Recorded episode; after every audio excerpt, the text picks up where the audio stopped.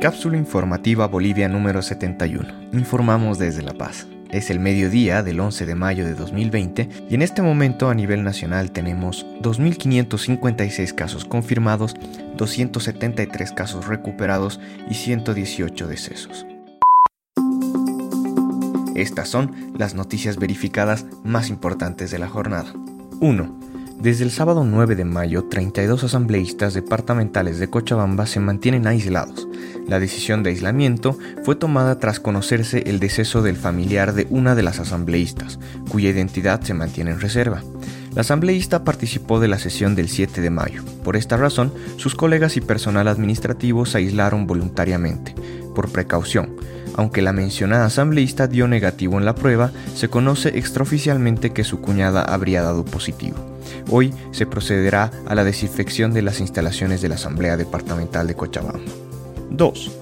El ministro de la Presidencia, Yerko Núñez, anunció hoy que el decreto 4231 y su ampliación no aplica para los periodistas cuya labor rige por la ley de imprenta. El decreto es solo sobre la pandemia, anunció Núñez esta mañana. Quien infringe, quien da mala información, quien quiere dividir, que se rompa la cuarentena, esos son quienes deben preocuparse y el Ministerio Público deberá regular eso. La aclaración se da en medio de la polémica desatada en redes sociales en torno al decreto mencionado y la libertad de expresión.